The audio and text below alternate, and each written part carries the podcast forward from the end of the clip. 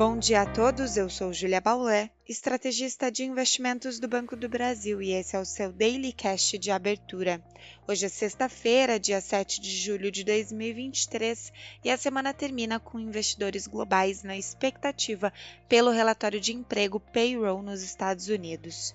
Ontem, o forte resultado da criação de postos de trabalho pelo setor privado e o bom desempenho do setor de serviços reforçaram a percepção que o Federal Reserve terá de manter um tom agressivo para controle inflacionário, dada a atividade forte no país, o que levou para cima o dólar ante grande parte das moedas, impulsionou os juros dos treasuries e penalizou as bolsas.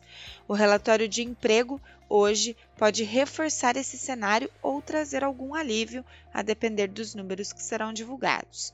As apostas majoritárias esperam uma desaceleração na criação de vagas ante-maio, queda na taxa de desemprego e aumento do salário médio por hora igual ao de maio.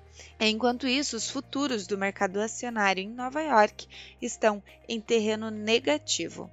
Ainda na agenda externa, hoje autoridades do Banco Central Europeu e do Banco da Inglaterra participam de eventos ao longo do dia, enquanto isso as bolsas europeias operam mistas. No Brasil, ontem foi dia de forte queda na bolsa, recuo de 1,78%, maior queda percentual desde 2 de maio, com o índice terminando a sessão aos 117.425 pontos. O dólar à vista subiu aos R$ 4,92, o maior fechamento desde 5 de junho. Na curva de juros, houve nova abertura de prêmios, a terceira sessão consecutiva de alta. O mercado segue acompanhando a agenda econômica nas casas legislativas. Ontem à noite foi aprovado o texto base da reforma tributária para hoje a Câmara fazer análise dos quatro destaques, ou seja, das sugestões de alteração no texto. A notícia deve impactar a abertura dos negócios no mercado financeiro. Ainda é acompanhada a possível data para aprovação dos projetos do arcabouço fiscal e do voto de qualidade do CARF, diante da possibilidade de serem agendados para agosto.